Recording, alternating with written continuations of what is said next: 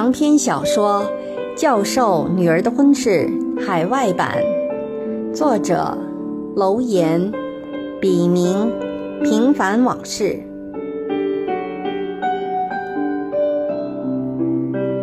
仅以此书献给那些在异国天空下挣扎过、奋斗过、迷茫过、失去过，更收获了的人们。让我们共勉。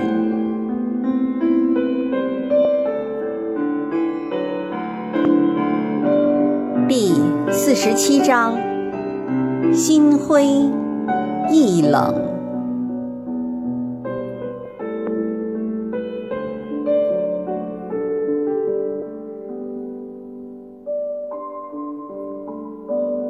雪。雪来三尺三，弥漫不见天。万物无踪迹，人稀断折言。何时明日月？惶惶谁可言？可怜行人苦，朝夕复严寒。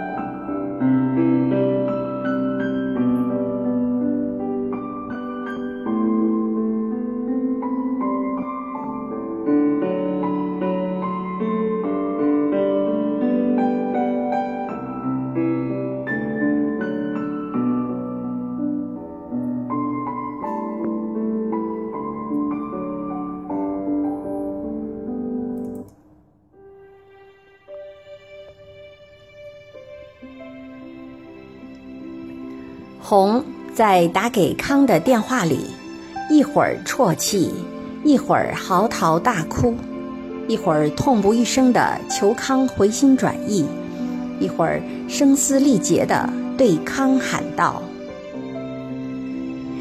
你为什么这样对我？你怎么能这样对我？”康的恻隐之心开始萌动。他虽然有些自私，但天性还算善良。当想到红一心一意地待自己，对自己的种种好处，以及红为了爱听从劝告做了流产手术后，不幸永远地失去了一个女人做母亲的权利，康的心就软了下来。可是他转念一想。又立即否定了自己一时的软弱。妇人之仁只能害人害己，他不可能因为红而和杰离婚。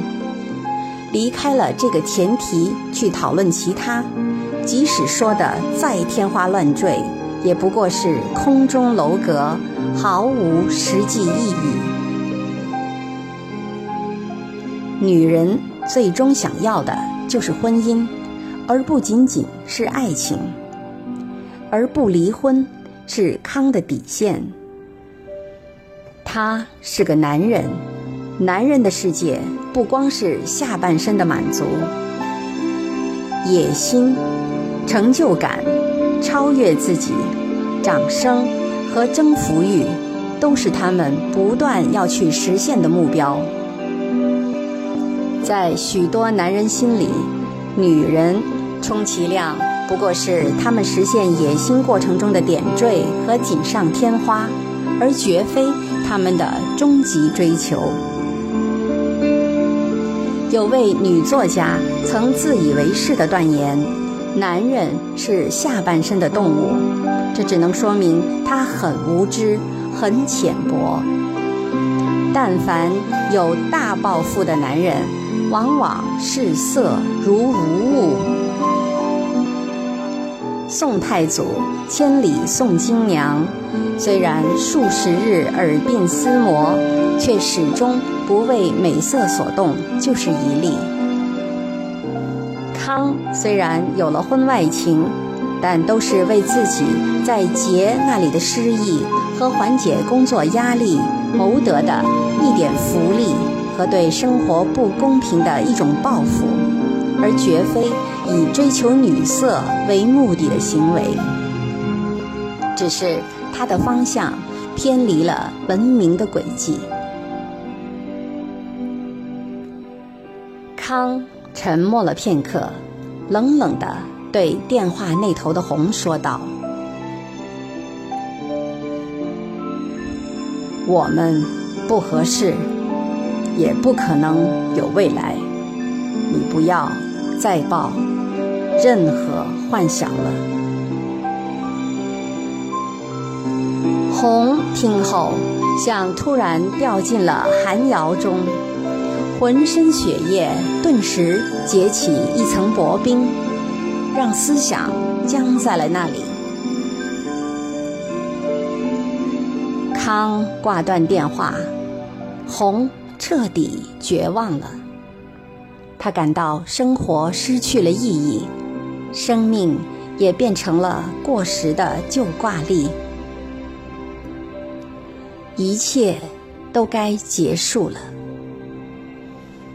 红推开实验室的玻璃门，顺着楼梯，踉踉跄跄地向大楼的顶部走去。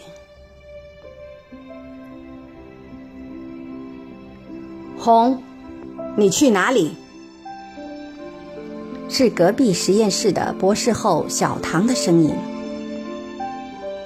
小唐是个单身，虽然才来美国半年多。对红却一见钟情，平时总想找机会接近红，但每每当他鼓起勇气想做点什么时，红那副拒人于千里之外的神情，又让他退避三舍，偃旗息鼓。爱会让一些人变得懦弱，唐就是这种人，他常常在实验室里加班。就是为了能创造更多的机会和红相处，同时还能默默地关心他。今天一到实验室，唐的直觉就告诉自己，红哪里有些不对头。他和红打招呼时，红竟然一点反应也没有。唐还发现，红一整天都精神恍惚。一副失魂落魄的样子，放心不下。晚上在附近的麦当劳简单吃了点东西后，又回到了实验室。已经是晚上七点半了，九楼实验大厅里显得异常空旷，静的几乎掉根针也能听见。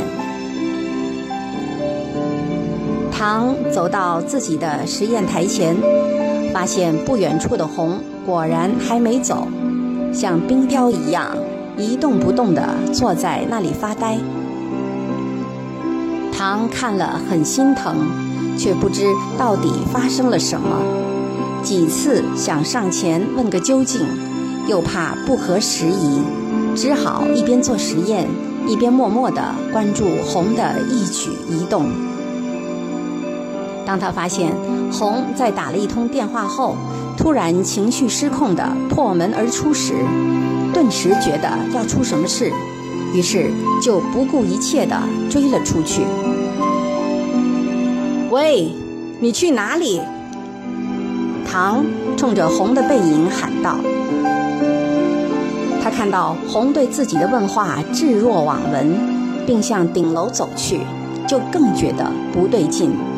立即紧跑几步，赶到红的前面，并张开双臂拦住了他。此刻的唐不知从哪里来的勇气，他大声地对红吼道：“你要干什么？”红推开唐，继续向楼上走去。唐突然从背后紧紧抱住红，悲痛地说：“别做傻事，无论发生了什么，都不值得用命去换。”红极力想挣脱出来，但显然徒劳无功。唐的臂膀像一条锁链，把他拴牢了。你走开，走开！不，我就不。你有什么资格这样做？我爱你，我爱你。唐终于说出了一直埋藏在心中的秘密，反倒不觉得像过去那样一见到红就紧张了。听到这句话，红突然像被电击了一下，浑身颤抖着，停止了挣扎。但他旋即又歇斯底里般大声吼道：“你们男人就会用这些鬼话骗人！你给我滚开，滚开！你不信我？好，不就是想死吗？我现在陪你一起去死。”说完。唐拉起红的一只手，大义凛然地向顶楼的边缘走去。两人又走了几步，红突然停住了脚步，把头伏在唐的肩上，痛哭起来。唐轻轻拍打红的臂膀，柔声地说。痛痛快快的哭吧，把心里的苦都哭出来就舒服了。但你记住，就是全世界的人都不要你了，还有我呢。你为什么对我这样好？为什么？因为我爱你。我舍不得你难过，更不忍心看到你痛苦。可我什么都给不了你，我。红说完，从唐的怀里挣脱出来。这都不重要，重要的是我爱你。唐真诚地看着红说：“我们之间是不可能有结果的。”红说完这句话，突然记起康也曾这样对自己说过，觉得自己有些过分和不近人情，心一软，差点儿。就将自己试图轻生的原委向唐和盘托出。不，不能这样！一旦传出去，一定会有损康的名义。他将来怎么？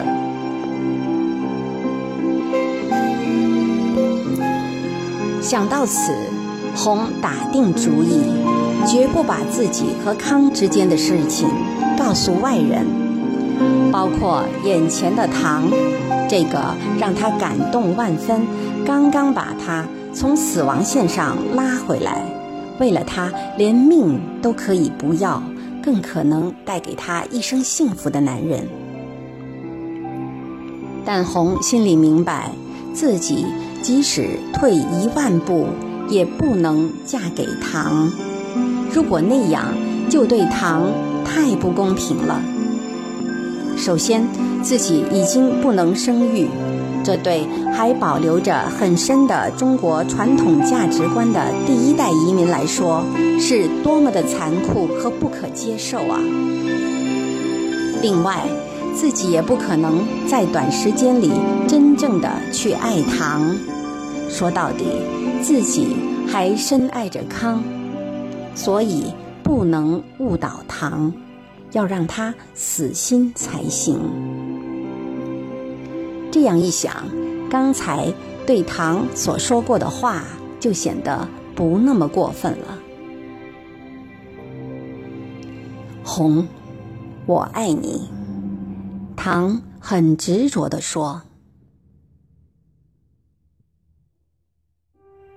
谢谢你，但我已心有所属，而且除却巫山，不是云。”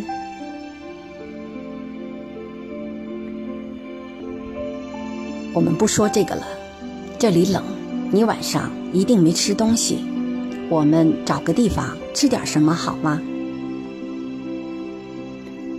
嗯。两人一起下楼，到了外面。唐开着他的旧丰田佳美再上红，到中国城的唐朝饭店，随便要了几个小菜，便吃了起来。饭后，唐把红一直送到宿舍楼下。临别时，又嘱咐红道：“红，求你别再做傻事了。我想要你明白，尊重生命是一种文明，而无论你在哪里，我都会像头上的星星那样，默默的。”陪伴你，关心你，你死我死，你生我生。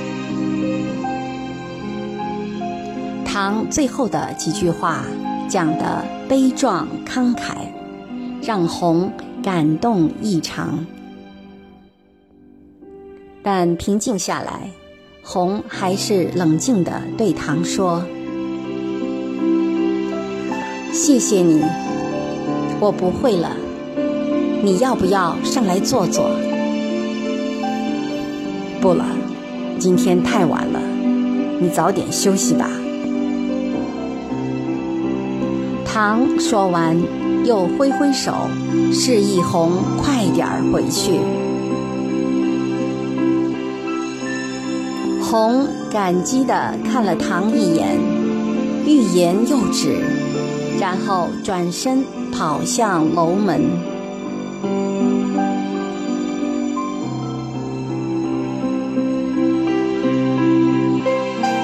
唐在楼外面默默地站了大约五分钟，估摸着红已经回到房间里，才放心地离开。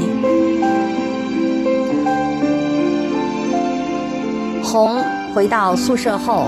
简单洗漱一下就上了床，可翻来覆去就是睡不着，脑子里一直想着今天所发生的一切。唐的突然表白让他始料不及，过去红太专注于自己的感情趋向，而且不遗余力地想实现它，因此。完全忽略了其他的一切。红想过，既然康不要他，而唐又那么爱他，也许找个爱自己的人结婚会更好。但自己不能生养的事实会害了唐，因此这一闪而过的念头又立即。被红打消了。有些时候，人就是这样：爱你的人你不爱他，不爱你的人却又偏偏让你执迷不悟的去追求。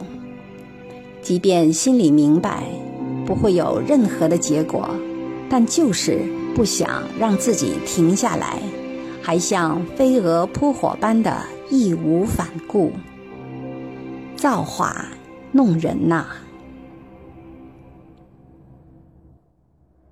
折腾了一晚上，红终于想明白了一件事：他要和康摊牌，让康知道不娶自己的严重后果。既然康只注重结果而看清过程。那么红也要为了达到让康娶自己的目的而背水一战。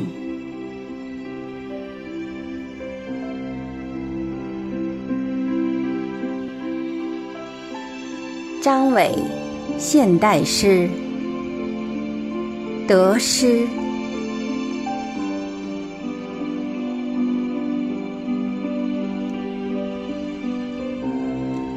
你选择了事业，就意味着对自己的背叛。从此失去的不仅是自由，还有被琐碎的绑架。等知道什么是痛苦，你已身不由己。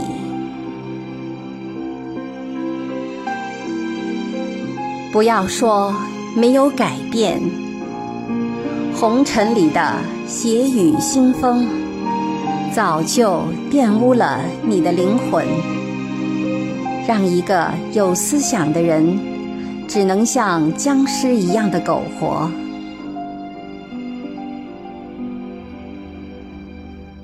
当你奋力挣扎出的手，伸向天空，摸到的。却是地狱的门，只好再次蜷缩起已舒展的躯体，继续去世俗中沉沦。果你想和快乐握手，就去麻木中求生，再否定有意识的选择。当失去了真我，就有了活在社会里的权利。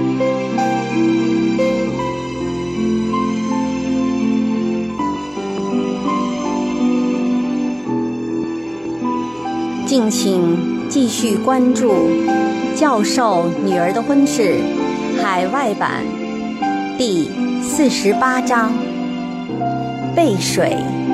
一战。